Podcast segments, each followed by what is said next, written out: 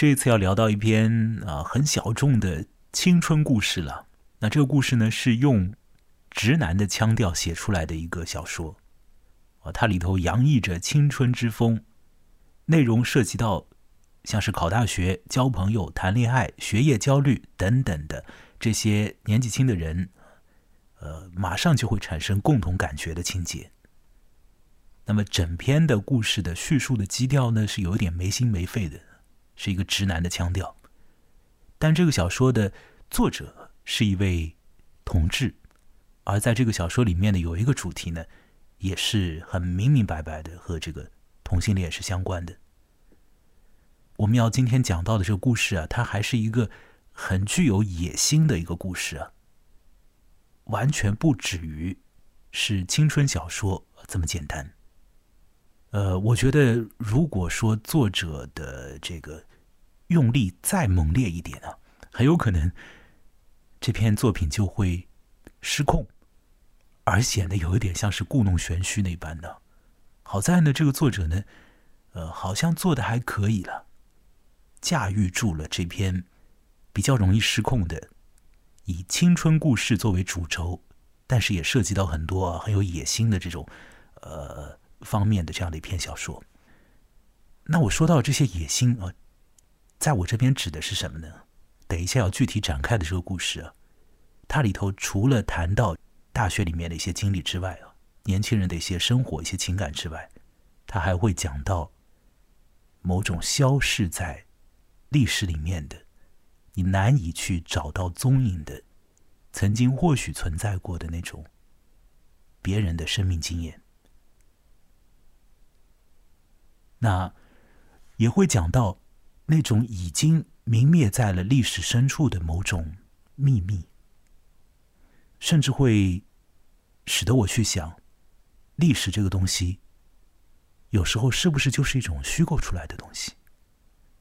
是不是我们只是相信了过去的某种说法，像是相信了一个故事一样，然后那个历史就存在在那里了？与此同时，其他的许许多多的故事，涉及到很多人的生命经验的故事。也就消失了，也就再也没有人去查考了，像是没有发生过一般。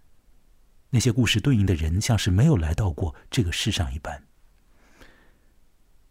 我们这次要聊到的这个小说，还会谈到一些呃和国族这样的一个议题有关的一些内容，会涉及到宗教上面的一些问题，还有像是后殖民啊，就是经受过。这个呃，外族殖民之后的那块土地上的一些哦一些变化，那这些主题都听起来很庞大了啊，庞然大物一般的，不要紧。这故事本身是一个青春故事，是一个青春故事，千万不要忘了这一点。所以听到这里啊，不要怕，不要怕。呃，主要的里头的一个人物是一个没心没肺的直男了，他会慢慢的讲他在呃。上大学之前呢，发生的一个事情，完了之后呢，主要的这个故事的舞台是在这位男青年上了大学之后，他的一些经历，他交到的朋友，以及这位朋友在之后发生的一个悲剧吧。那这篇小说的题目，各位如果来点开这个音频来听，或许已经见到了这个小说的标题了。中文啊，可以叫做为是巨人故事的真实故事啊。用英语来讲呢，就听起来更加的绕口一点，叫做 The True Story of the Story of the Giant。这当中有很多的 of 啊、story 啊这样的重叠几次，怪怪的一个标题了。巨人故事的真实故事。这篇小说的作者呢？是一个印度尼西亚的1990年出生的呃同志，他就是一个公开出柜的一位同志了。在印度尼西亚那个国家，你要以这种公开出柜的呃同志的身份啊生活着，呃，或许不像是在其他的这种西方国家那样的那么的方便呢。因为照着这个作者自己的一个他的一个说法，就是印度尼西亚这个国家里面总体上是恐同不用付出任何代价的。一个国家，在一个恐惧同性恋者不用付出任何后果的一个国家里面，你要做一个公开身份的同性恋者，然后再谈论这件事情，那你就要付出一些代价，对不对？好，那我是怎么样会知道这个作者的？我先说这个作者的名字啊，我必须得把它说一下。但这个名字呢，我也只能够用这个翻译过来的一个中文的表示来说了，叫做诺曼·埃里克森·帕萨里布。哇，那么小众的一个印度尼西亚的九零年出生的一个同志作者写的一篇，什么叫做啊巨人故事的真实故事？我是怎么样怎么样会看到这么一个玩意儿的呢？对不对？是不是有点好奇啊？大家，好了好了啊，现在在线上啊，我请来作陪听我聊这个故事的蜜蜂，你是不是也有一点奇怪啊？为什么会看到这种小说？对啊，蛮小众的印度尼西亚。你生活中还看得到其他印度尼西亚的小说吗？在这里啊，看不到。就就就连听说都很少。老实说，这也是我第一次看印度尼西亚的作者所写的东西了。那怎么回事情呢？为什么会看到这个东西呢？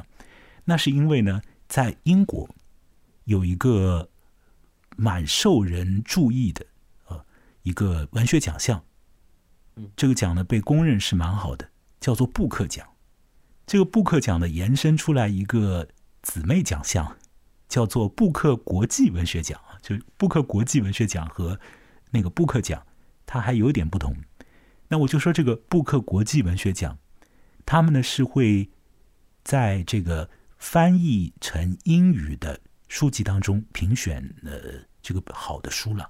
最后他们是每年会选出来一本，就呃翻译成英文的这个文学作品。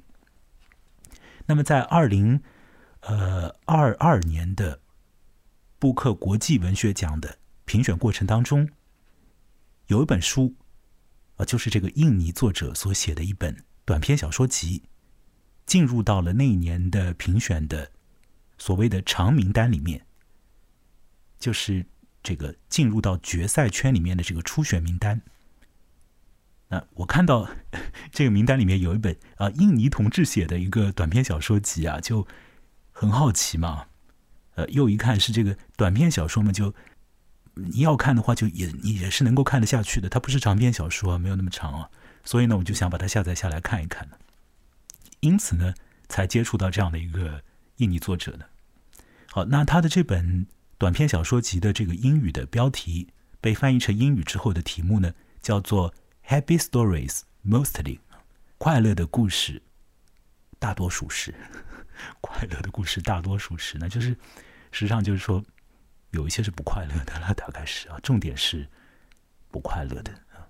当然，它有一个扣了一个基调，叫 Happy Stories 啊，这样的一个 Happy 的一个呃，好像是一个罩子，罩住了一些大概不够那么快乐的东西。呃，我们今天要聊到的这具体要聊到这篇短篇小说里面有很多的部分也是快快活活的，甚至是显得有一点像是没心没肺的那样的。呃，但到了后面呢，确确实实是有悲剧发生。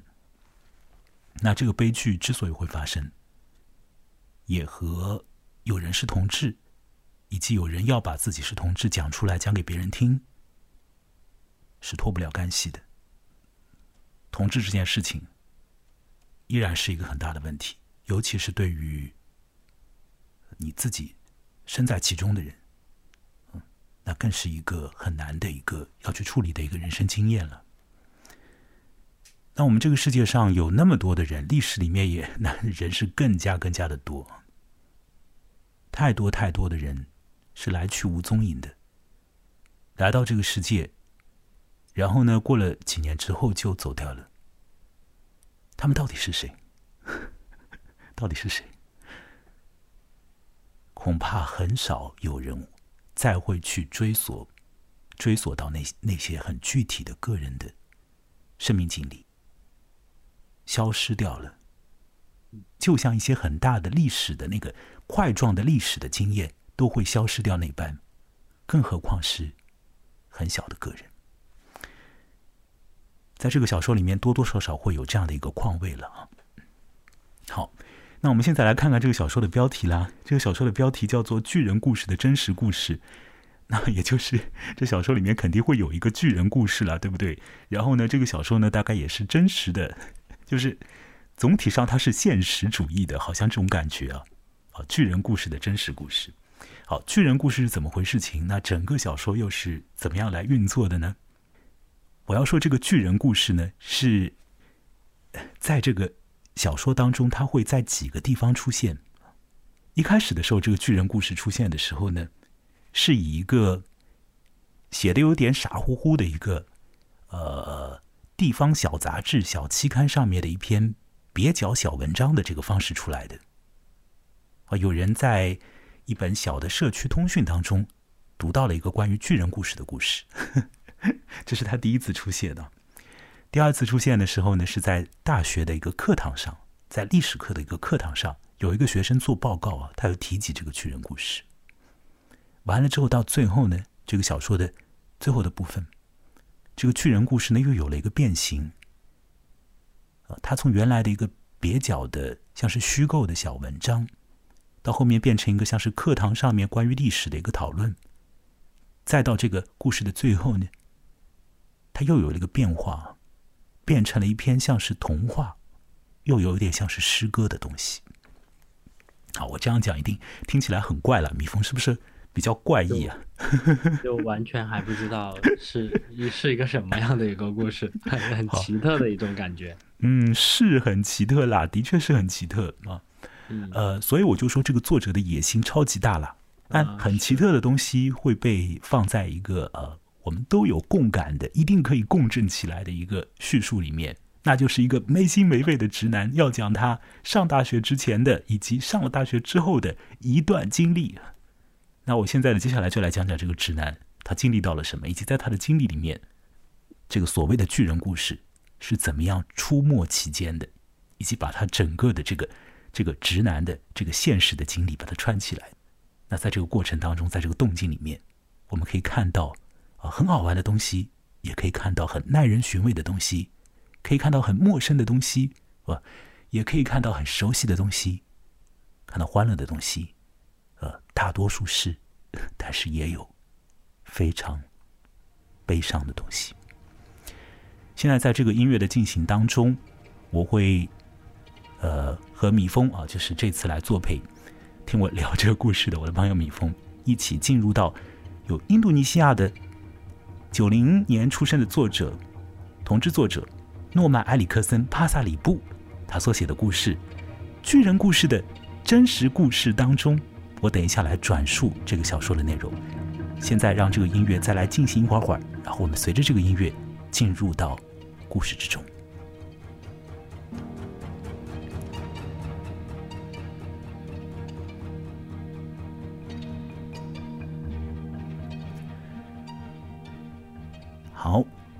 这篇小说当中的一个主人公叫做亨利。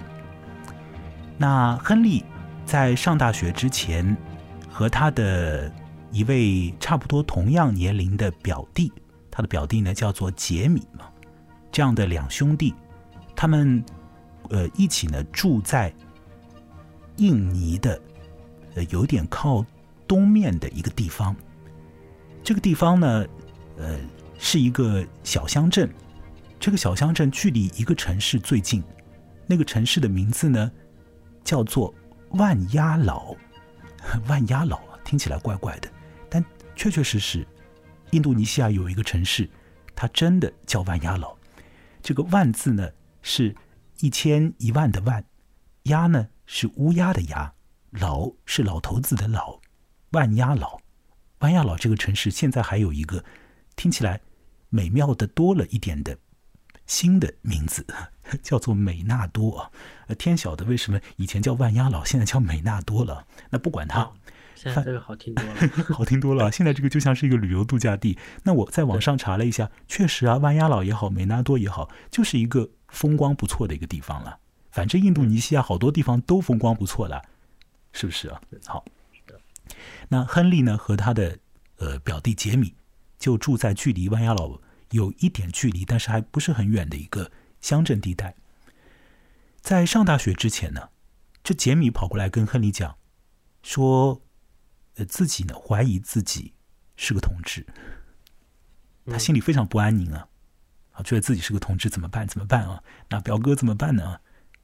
那这个表哥呢也蛮好的了，就陪着他的表弟呢一起去参加了当地的一个像是 LGBT 的互助社团。那么这个互助社团在哪里活动呢？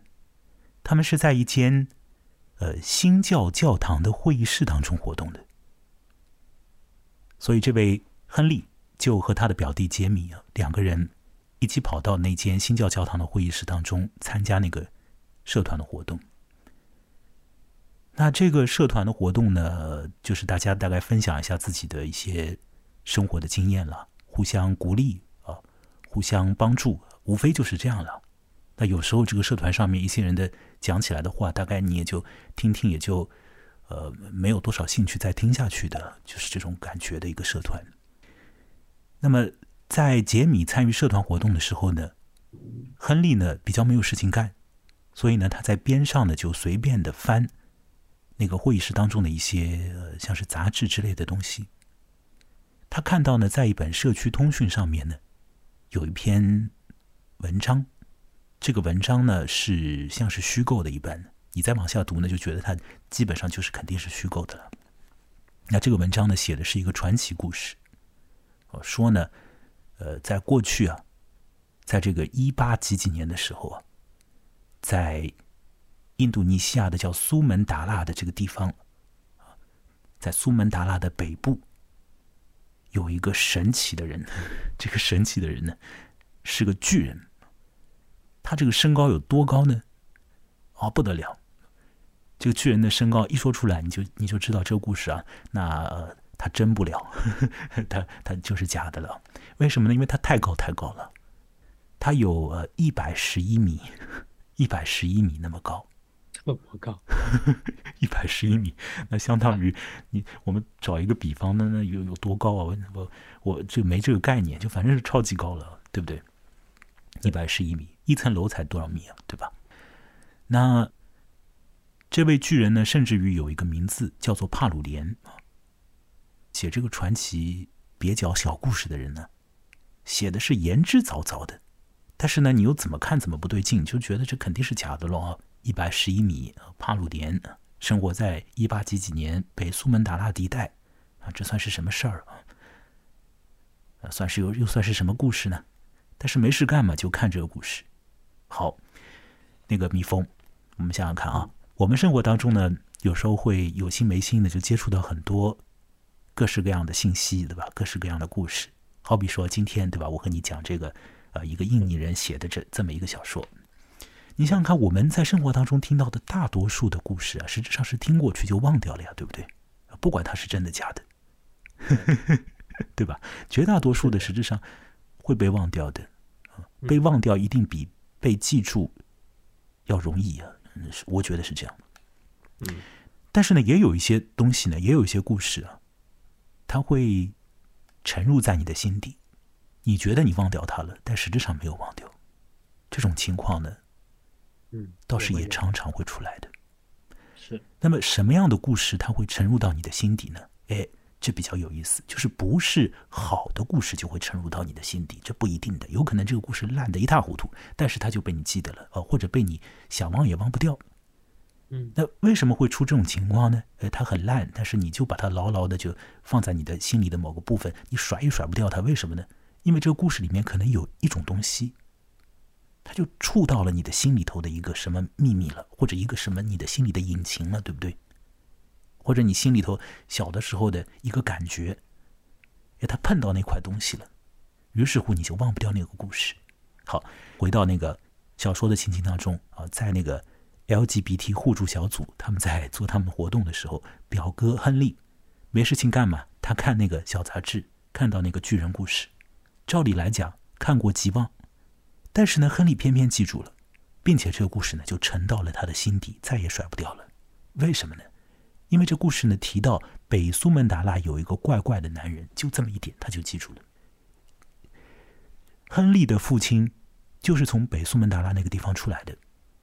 完了之后呢，这个这个父亲呢，他大概生活里面的有一点不羁了啊，就是对家庭呢大概不负责任的。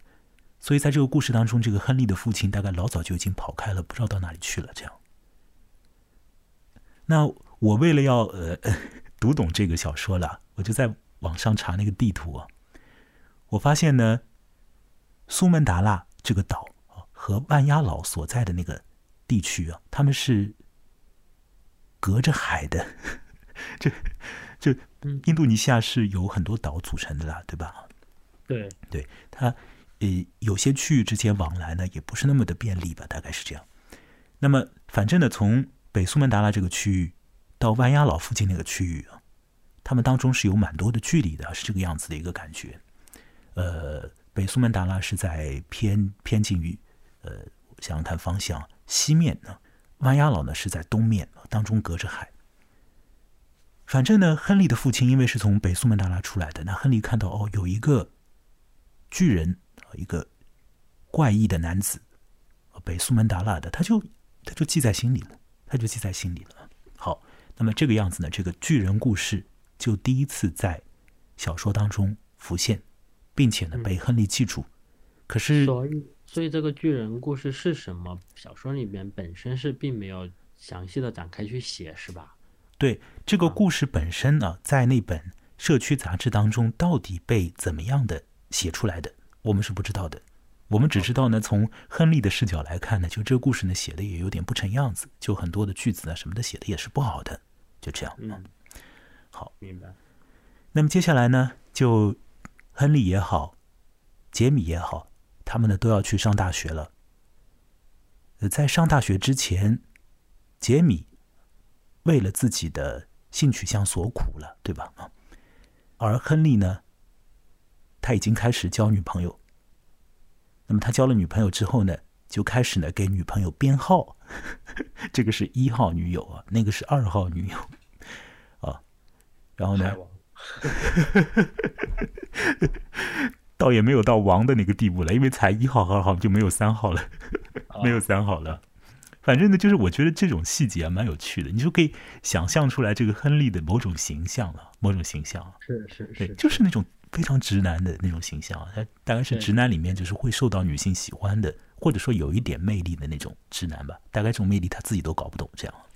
是，但杰米就一开始的时候就说，至少是在高中里面有一个阶段吧，他过得比较苦一点了，自己觉得自己是同志啊，然后呢，在社呃在生活当中大概找不到这个知音，后来呢去了这个 LGBT 社群，确认自己的这个同志的这样的一个状况。完了之后，在上大学之前，有一次，这个杰米和亨利说：“我们要不要去万鸭老玩一次？”那两兄弟就去万鸭老了。没想到呢，到了那个城市之后呢，杰米讲说：“接下来我我我有事情，我要出去的。那你留在这里。但我出去干什么呢？我出去找男人去了。我有一个约会，在这里我约了一个人呢。那亨利听到这个事情之后。嗯，他也就接受这个事情了，甚至是他也蛮支持他的表弟的。那么他的表弟就出去玩，那表弟出去玩之前还放下一句有趣的话了。表弟说：“我现在要走了，你大概一个人待着蛮孤独的。如果你感到特别孤独的话，那我就留留一串念珠给你。”这。留一串念珠给你啊！我我看到那里是有点想笑了，但我觉得这个是它实质上是有有用意的。为什么是有有用意的呢？就是它带出了呃这个印尼那个地方的有关于宗教的这个问题啊啊！那这个念珠大概是对应了，呃不是像我们想的对应佛教，它可能是对应那个天主教里面的那个念珠。嗯，那那个表弟的话呢？当然，某种程度上也是开玩笑的话了。这样，反正表弟就去约会了。这次的约会超级成功的。表弟杰米就是从那一刻开始呢，从一个活得不愉快的高中男生，一下子变成了一个超级放得开的人了。他的人生就此完全变化了。对，因为这一次约会之后就发生了，他完全换了一个人，换了一个样子，嗯，原来不开心，现在就是阳光灿烂的。好，嗯反正他们要去上大学了咯，要考到别的城市里面去，一直是亨利的一个志愿。他不想待在那个小地方，也不想去万压老上大学。他的心性呢是蛮高的，他想要去印度尼西亚的首都，也就是雅加达，上顶级的这个学校。那么可以讲是成功，啊，他如愿的考到了雅加达去了。但是呢，也可以讲呢，就是这个成功里面呢，稍微有一点点的不尽如人意。为什么这么说呢？因为呢，亨利呢，他没有很想要去学历史，但是呢，他就填了一个志愿，填了一个历史，因为他觉得说，考历史系大概方便一点，比之于考工商管理啊、考金融啊之类的，大概这个历史系呢需要的分数呢略低，所以呢，他就就动了一个小聪明了，就考了这个历史系。这件事情就是我我。我们都特别容易理解了，对不对的？我们只要考试啊什么的，也是这么一回事情。就很多人都是在高中里头高考的时候，就是动这个小聪明，没有想到呢，一动之后呢，整个人生都变了一个方向了，自己都当时都不知道，还以为这个很很聪明啊，其实有可能不聪明了。但好，我们我们我们呃不讲现实了，我们还回到小说里头。反正呢，亨利就是到了呃印度尼西亚的首都。雅加达的那个顶级的学校去学历史，而他的表弟杰米呢，他考到的呢是万压老的一个学校，去学啥呢？学土木工程。亨利觉得表弟去学这个大概会蛮不快乐的，没想到呢，这个杰米就开心的不得了。他说：“这个正是我的志愿所在，我就是要学这个的，哈，太快乐了，就跑到万压老去了。”于是这样的，这个表兄弟也就分开了了。那好，接下来呢，亨利就去上大学，就去念历史。亨利觉得说，他可以转系的呀。历史系呢，无非是一个垫脚石，之后再转去学金融、学工商管理是不成问题的。那么在历史系上课呢，他是上的非常的心不在焉，尤其是上这种像是印尼本地史啊之类的，他更加是。没有什么这这个精神头去听了。那么在学校里面呢，总会有呃这样的学生，就是上课的时候完全在摸鱼，但是呢，也有那样的学生，就是上完课了之后还起劲的跟在老师屁股后面问问题的那种。那么有时候呢，学渣型的学生了，看见那些学霸型的学生，啊，多少心里会犯嘀咕，对不对？想你们这群人，你们这干嘛呢？那么起劲啊，这。费什么劲呢？这是要显摆啥呀？就是那种感觉。现在呢，我们这位的亨利呢，在这个戏里头上课的时候呢，他有时候也会有这种心境啊。看到那个学霸，或者是像是学霸那样的人呢，盯在老师屁股后面问问题的时候，觉得很烦，觉得那个人超级讨厌的。这个戏里头有一个人，就总是在上完课之后呢，围着老师转。那亨利就讨厌他。那那个人呢？后来的名字被亨利晓得了。好，到这里我们谈谈名字的问题啊。就亨利也好，杰米也好，听上去呢都像是这个，好像是西方人也会这么叫嘛，对不对？嗯，似乎没有什么印尼的这个很特别的感觉。当然，我也不知道印尼人一般取名是会怎么取了。呃，有可能也真的是会取西化的名字，我是一点都不知道。但是呢，现在啊，就是亨利在这个历史系里面。发现了一个他有点不喜欢的一个学霸型的一个人物，这个人物呢，他的名字呢就很特别，就不是什么亨利啊、杰米啊这样，是比较长的一串，你一看就是不是那种西化的名字。那么亨利就看着这个名字，他就知道，呃，拥有那个名字的人是出自于一个印尼当地的某一个部族，这个部族我等一下再来介绍。好反正透过这个名字，他可以知道。那因为这个人的名字比较长了，所以呢，呃，我想呢，就是截取这个名字里面的一个音节了，这样或者一两个音节来叫他好了。我就叫他为东谷啊，叫他东谷。这个和亨利和杰米这种西化的名字也有点区分。那亨利呢，就比较的讨厌这个东谷这个家伙。有一次呢，在历史课上，学生做课业报告，轮到这个东谷做报告了。东谷跑上去讲了一番话，这番话一下子就是震动到了这个亨利。而这番话对于其他学生，基本上是一点反应都没有的。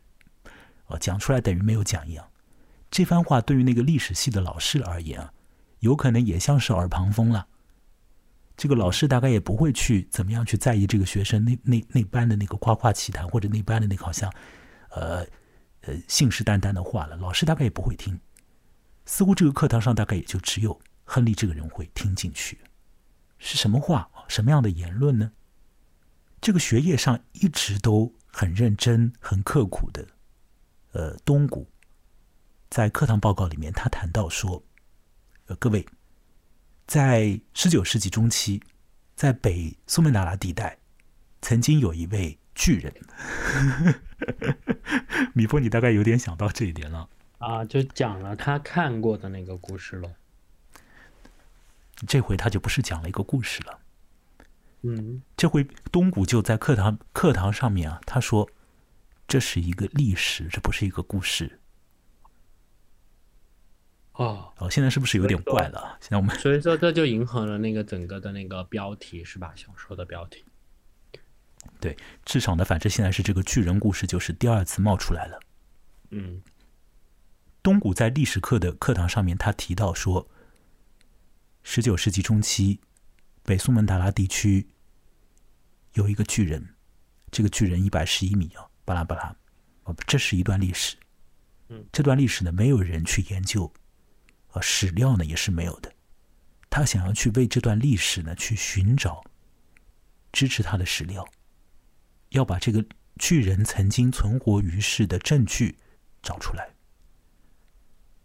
这算是什么话？这个大家学生当然也都觉得你这个人你在讲什么鬼啊，对不对？老师呢也也会觉得哇，这个你你你你在瞎讲啥呀？就这种感觉。但这个东谷呢言之凿凿，为什么呢？啊，这个很有意思。我们现在听到什么巨人一百十一米啊什么的，也觉得这你放屁吧？怎么可能，对不对啊？你做梦啊！但是呢，现在东谷非常确信这一点。为什么确信呢？他有理由的啊，他有私人的这个证据，就是他的家族里面啊有一个这么样的一个说法，就是东谷的曾祖父曾经和这个巨人呢像是朋友一样的。就这种说法呢，就在他的家族里面就流传下来了了。那甚至于呢。在东谷手上呢，他还有一个物证，这个物证呢是一张图画啊，人画出来的图画，画的呢是东谷的曾祖父站在一只脚的边上，那个脚就特别大。那么这个这个脚在东谷看起来就是巨人的脚了，但那只是一张图画，它也不是一张照片呢。东谷呢，居然他就会根据这个家族里面的说法。那么，以及呢一些在北苏门答腊地区的一些坊间流传的那种像是都市传说那样的东西，再加上自己的信心，他就觉得说这个巨人的存在是真实的。呃，大家都不觉得它是真实的，是因为没有史料，所以只要找到更多的证据，那么就足以把这个巨人曾经存在在这个世界上的这样的一个历史给勾画出来。那么，既然自己在上的是历史系，那么这个课又是印尼的国族史，那么他去做这个研究，去研究巨人的史料，那也是合理的。哦，我们听上去觉得合理不合理啊？这这总归是有点怪，是不是啊？总归是有点怪。对，听我听到现在就觉得是一个好奇怪的一个故事，就还不知道到底是个啥，就很诡异。对啊，有点有点诡异啊。嗯嗯，所以我就说这个作者的野心非常大嘛，野心非常大。嗯，但反正呢，这个小说的叙述的这个语调啊，一直是那种没心没肺的直男语调了。所以你往下看的这个过程里面呢，还好，没有像我讲的那样的，呃，有种太怪异的感觉。或许没有这种太怪异的感觉啊。亨利坐在底下，他听到东谷这样讲了之后，他立即心里有一个反应，因为之前他看到了。关于巨人的那个传奇故事了。现在呢，居然有人说，巨人是真实存在过的。传奇故事不再只是一个故事，而是一段秘密的历史，是一段有可能可以被证实的秘密的历史。这个东西就肯定会触动到这个亨利了。但亨利呢，没有因为呃听到东谷讲这些，他就跑上去和东谷聊什么怎么样的，他都没有。但是发生了一件事情，从此以后，学渣亨利对于学霸，呃东谷的看法有所改变。之前呢，他只是觉得这个东谷这个人呢超级讨厌的，对吧？下了课之后呢，不去玩耍，围着老师问问题，这做啥呢？对吧？可现在呢，因为他讲了这个巨人的事情之后，哎，亨利觉得这个东谷这个人呢就有点变化了，大概就多了一些好奇啊，多了一些觉得这个人好像有点酷这种感觉。因为这 要去证明一个巨人的存在，这好像不是学霸干的事情，好像是疯子干的事情。对不对？所以就觉得这个东谷大概有点酷了那种感觉。因此呢，这个直男亨利呢，就从原来呃很排斥东谷这号人，大概就变得觉得说，要是和这这种家伙就接触接触，大概也有点意思这种感觉。那现在呢，到了这个第一个学期结束的时候，亨利呢拿到了一张成绩单。亨利觉得呢，哦，他的成绩呢一定是比较差。但是呢，总归呢，不至于就是差到不可救药的地步啊。因为有几门课呢，他觉得呢，大概呢，就是总归呢，可以得个什么，像是 C 之类的。哦，我们知道在大学里面，通常而言呢，大学里面是这个是分那个 A、B、C 这样的这种类似于这样的一个等级了，像是 A 加、A 减这样。我们上过大学都知道。那么由此而言呢，它会有有一个对应的绩点啊，成绩的绩，这个呃点数的点，这个上过大学也都知道了。嗯，他们这边怎么跟我们国内好像啊？就大学 就包括填志愿也都一样。大学里面绩点啊什么的，嗯，这个都差不多了，模式都很相相似啊。可能也是像西方这种国家成熟模式学习的。对的，对的，应该也是向西方学习的。对，我们这边有有的大学还是用那个百分制的来考试的时候算什么一百分啊什么的，你最后有一个明明白白的一个分数的。但绝大多数的大学都是采用那种等级制的，等级制的，完了之后你就得到一个绩点嘛。那现在呢，这位亨利呢，他就高估了自己，打开成绩单一看，哦，差的一塌糊涂，差的一塌糊涂啊。呃，没有很多 F 了，好像一个 F 都没有。但是呢，F 就是不及格，大概没有 F。但是呢。也没有像他想的那样是 C 啊或者 B 啊什么的，大概就是 D 之类的，就比较差，差的很。他自己感觉本来还可能还挺好，他自己总归是他觉得 C 总归可以，可自信了，对吧？他没有自信到要得 A 呀，他只是觉得说我要个 B 要个 C 就好了，没想到是 F，呃，没想到是 D 之类的。总而言之，他的绩点就太差了，他他觉得他差到就是自己都诧异了那种感觉啊，那觉得说啊。那我是大学在上什么？就是我们想想看啊，就 这里又有点好玩了，对不对？所以我就说很青春的故事了。你想想看，这个亨利，他从小的乡镇要考出来，考到印尼的首府去，这当然不容易了。所以呢，我们可以推想一下了，就是亨利在高中里的时候，学习成绩恐怕也是蛮好的，对啊，应该是蛮好的啊。而且呢，很可能是那种不用费很多功夫，大概就考到一个比较好的成绩的那种聪明学生。他他这种性格，听你讲的，好像就是这种感觉。哎，我觉得就是这种感觉呀。我也就是慢慢的把这个直男的形象就勾画出来了，就是这种感觉。生活里面有这种人的嘛？对，就是一天在玩，但他学习成绩却还不错。对，那样。然后呢，再努力一下呢，就考得很好那样。对，好。结果呢，他这个考到雅加达去之后，他第一个学期就他不努力，他大概觉得说也差不了吧，对吧？但是呢，就很差。那你要注意了，就是这个亨利他的老家毕竟不是在一个城市里头的，对吧？这种乡镇地带啊，所以我想想呢，就是亨利的家境呢，恐怕也不是那种很好的家庭啊。再加上他的父亲，对吧，是一个不负责任的一个人，老早就消失掉了。你既然不是富家子弟的。那么你上大学，你总得总得要上出一个上大学的样子来吧？弄得太荒唐，那对谁都不好。所以在得到成绩单之后呢，亨利的这个所谓的转系的念头啊，去学金融啊什么之类的这种念头啊，大概也来不及去考虑了。他接下来想的呢，就是想下一个学期就稍微好一点吧。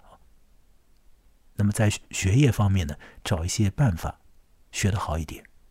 完了之后呢，这个大学里头有一些呃比较积极的呃学生活动，他也想呢，就是多投入一点。总而言之呢，就是让自己更在状态一点。不要这样游离在这个学校的这个气氛之外。于是呢，在第二个学期呢，亨利呢，一方面，呃，这个上课上的认真点；另外一方面呢，这个有一些，呃，像是学生所做的那种社团活动，他也会去留意，好想更好的融合在那个学校的氛围里。他有一次呢，看到了有一个学生。杂志在招募写手和编辑。呃，这个学生杂志叫做《学生青年冥想》之类的，一听好像也和宗教有点关系啊。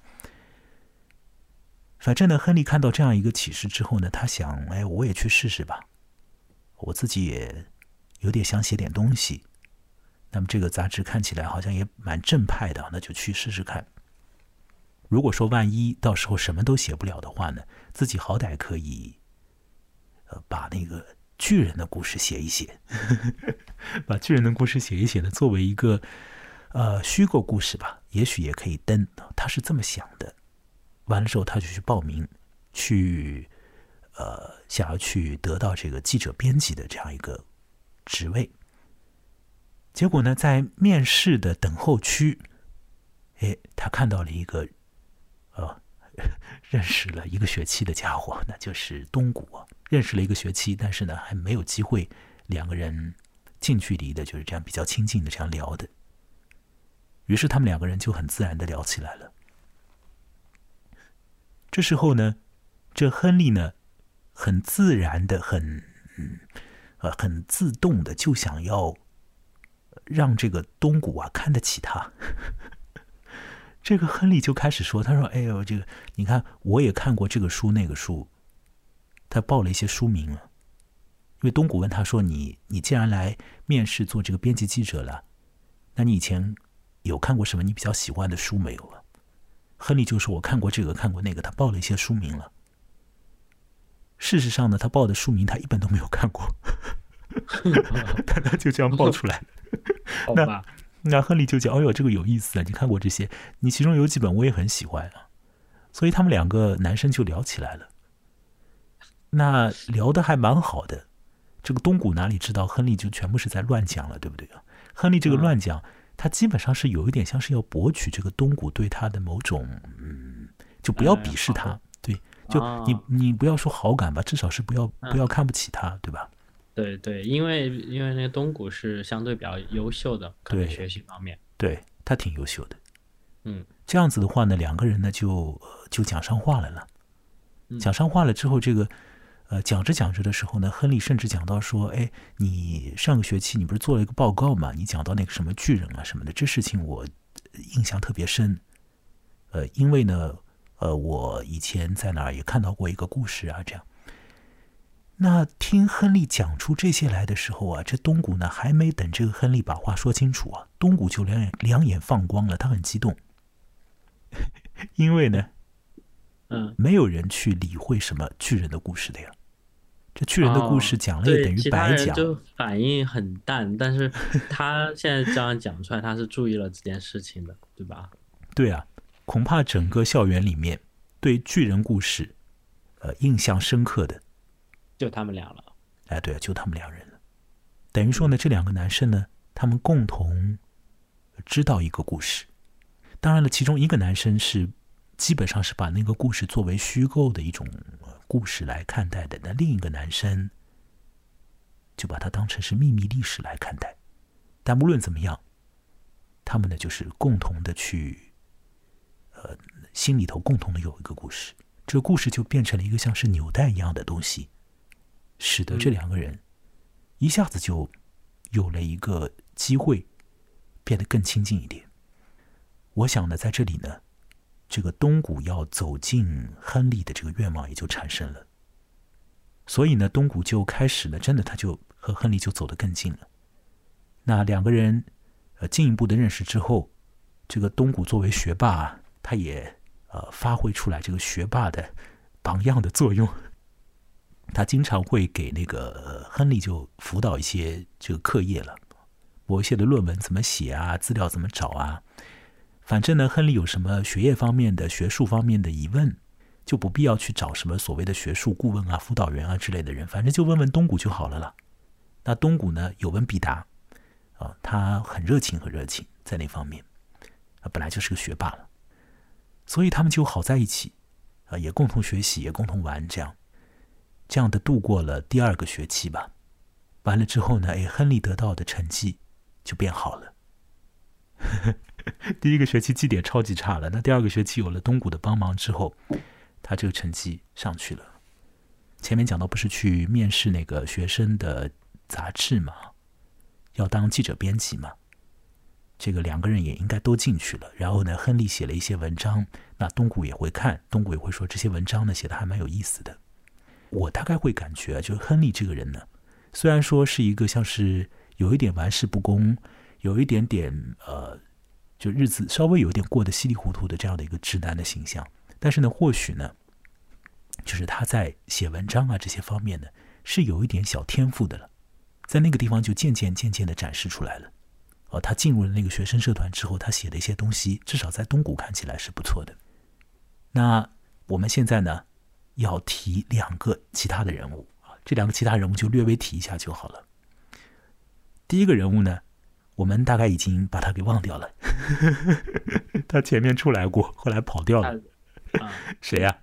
杰米。对啊，杰米。杰米去哪里了？杰米不是在万压老吗？那杰米在万压老啊，呃，他过得如何呢？照着杰米和亨利的通讯来看嘛，杰米呢过得超级开心。啊，他过的是如鱼得水，他过的是这个意气风发，对吧？他过的是阳光灿烂，他过的是幸福满满啊！这个幸福呢，不单是这个，反正是前鼻音的幸福也有，后鼻音的幸福也有，对吧？就是那个竖心旁的幸福也也很幸福，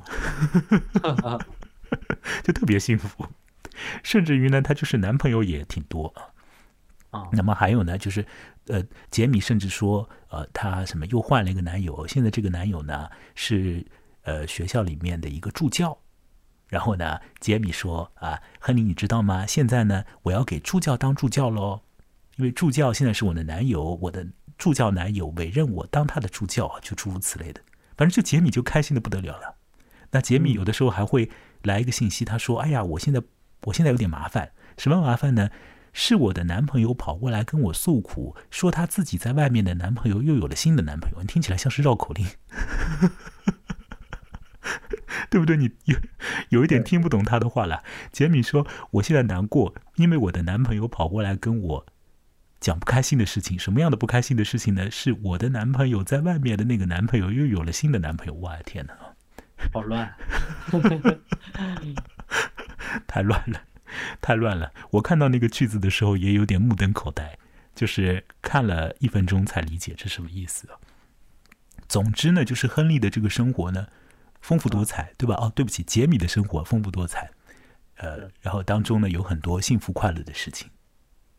杰米也会跑到亨利的学校来看看亨利，毕竟就是到这个雅加达去也是去玩嘛，对吧？所以到了这个学校之后呢，到了雅加达的学校之后，见到亨利，也见到了亨利的好朋友，那个时候可能已经成为好哥们儿了，就是这个东谷。杰米一看到东谷呢，这个眼珠子呢就抻出来啊，然后就想这个东谷啊，这个也蛮帅的。以后呢，要是东谷需要男朋友的话呢，哎，这个老哥你得可得告诉我。那么到时候呢，什么助教的助教我也不当了，我就当东谷的男朋友就好了。就杰米就是这么一个这么一个德性的一个人了啊，蛮有意思的，就很很很快乐的了。他就是浑身散发这种快乐的感觉。我看这个小说的时候，我一开始看到就第一段写到杰米很难过嘛，我以为这就是杰米就一直很悲伤，没有想到就 一翻过去，他就开心的不得了，然后就一路就那么开心。那个杰米他是一个，呃，基本上是像是完全出柜的那种同志的样子，他完全不介意去谈同志的一些东西。但是呢，当他的表哥接纳自己了，对他很接纳，完全接纳自己了，因为他我相信他在生活里面得到的很多的反馈啊，大概是很积极的，对吧？从找男友这种这种地方开始就比较积极。如果你得到的反馈你是是比较消极的，你想要去得到一些东西是有挫败感的，那不管这个社会上的公共舆论对这个同志的这个议论是好是坏，但是你私人领域里面。你挫败一次，挫败两次，完了之后你就消沉下来了。但杰米呢，一开始的时候，高中里的时候，过得不痛快啊。去弯鸭老那边玩，约了一个男人，这样玩了一下之后，到后面就开心的不得了，就一路开心下来。当他和他的表哥亨利聊起有关于同志的一些事情的时候，免不得聊到的时候，在那位快活同志看起来有点笨笨的直男，他也要讲两句吧，对不对？关于同志这个话题，他也要总得要说两句嘛，蛮好玩的。就是反正呢，亨利一开口，这个杰米就说：“你别讲了，别讲了，你这个话呢是受到了受到了什么什么的那种呃，这个就反反正比如说刻板印象啊，比如说什么，就是他 杰米会转一些这种文化理论的词语，然后就把他的表哥的话给推过去，说你不要讲了，你这个这是不对头的，怎么怎么的，而蛮有意思的，就是这种年轻人讲话的感觉。杰米说。如果东谷是个同志的话，老哥不要忘掉啊，介绍一下，牵线搭桥一下。那杰米说完这些之后呢，他也就走掉了。这是第一个我要呃说到，就是要在亨利和东谷之外要谈到的一个人是杰米，一个快乐的同志，非常 gay 的 gay，gay 这个字的本意就是快乐啊。那杰米把 gay 这个字的本意发挥的是淋漓尽致。好，那还有一个人物。还有一个人物呢，是亨利在大学里面结交的女朋友，叫她为米塔吧，我叫她为米塔吧。这位米塔呢，亨利在认识她的时候，觉得说：“哦，我现在呢就就和这个米塔交往吧，反正呢，我过了几天之后呢，就会找到更好的女生。”哇，你你一听他的这种这种混账话，就是混账的心理的 心理动态啊！这个女生如果万一真的知道的话，那肯定气都气死了，对不对啊？绝对不会和他交往。但但这个直男放在心里想想了，他想哎，这个哦，米塔喜欢我，那也不错了。那我没有那么喜欢他，那不要紧了。对他是个垫脚石，就像考历史系一样的，反正都是垫脚石啊，或者是铺路砖，或者是临时的一个你叫备胎还是叫什么？反正呢，我之后再找别的女友也就可以了。但事实上呢，在这个小说里面，就是亨利也没有找别的女友。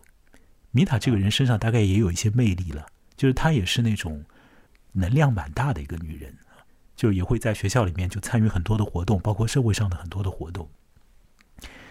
呃，米塔为什么要和亨利谈朋友呢？也是有点好玩的。就照着米塔来讲啊，是亨利的一句话触动他了。呃，米塔当时问亨利说：“你是什么样的宗教信仰的人呢？”那亨利讲说：“我是不可知论者，不可知论，世界上是有神的，或者有种超越界的啊，或者这样讲吧，就是有那个区隔于物理世界之外的那种那种世界，是存在的。但是它究竟是一个什么样的世界？如果有神的话，究竟是哪位神，对吧？是上帝呢？”还是谁呢？还是佛陀呢？还是怎么样的？我不知道，不知道，那这是不可知论。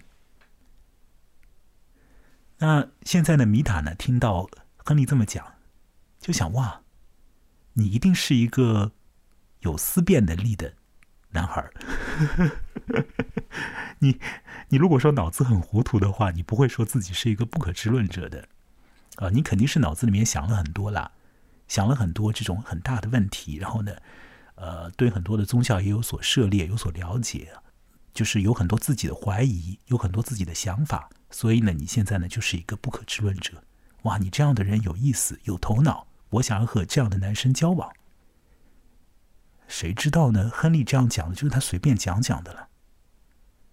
他不可知论者，他就随便拽了一个词过来，就随便一说的了。他确实也没什么宗教信仰，他就这样乱抛了一个词出来，就是这样就勾搭到了一个女生了，就是这么回事。因为宗教这个话题啊，在这个小说里面后面会比较的浓墨重彩一点，所以我还得说说宗教这件事啊。当亨利和东谷交往的时候，亨利也会问东谷说：“你的宗教信仰是什么？”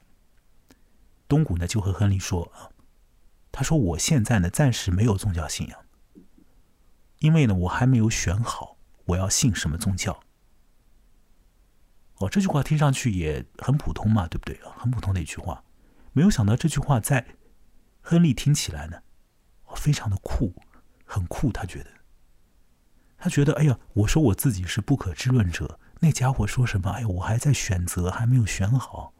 好像他这个说法更加有味道，更加有趣。事实上，东谷说他还没有选好，不是为了然后一个造型，不是为了耍帅，不是为了表现自己的某种姿态才这么说的。那基本上是真的，他没有选好。为什么这样讲呢？因为东谷的他的家庭有一个问题。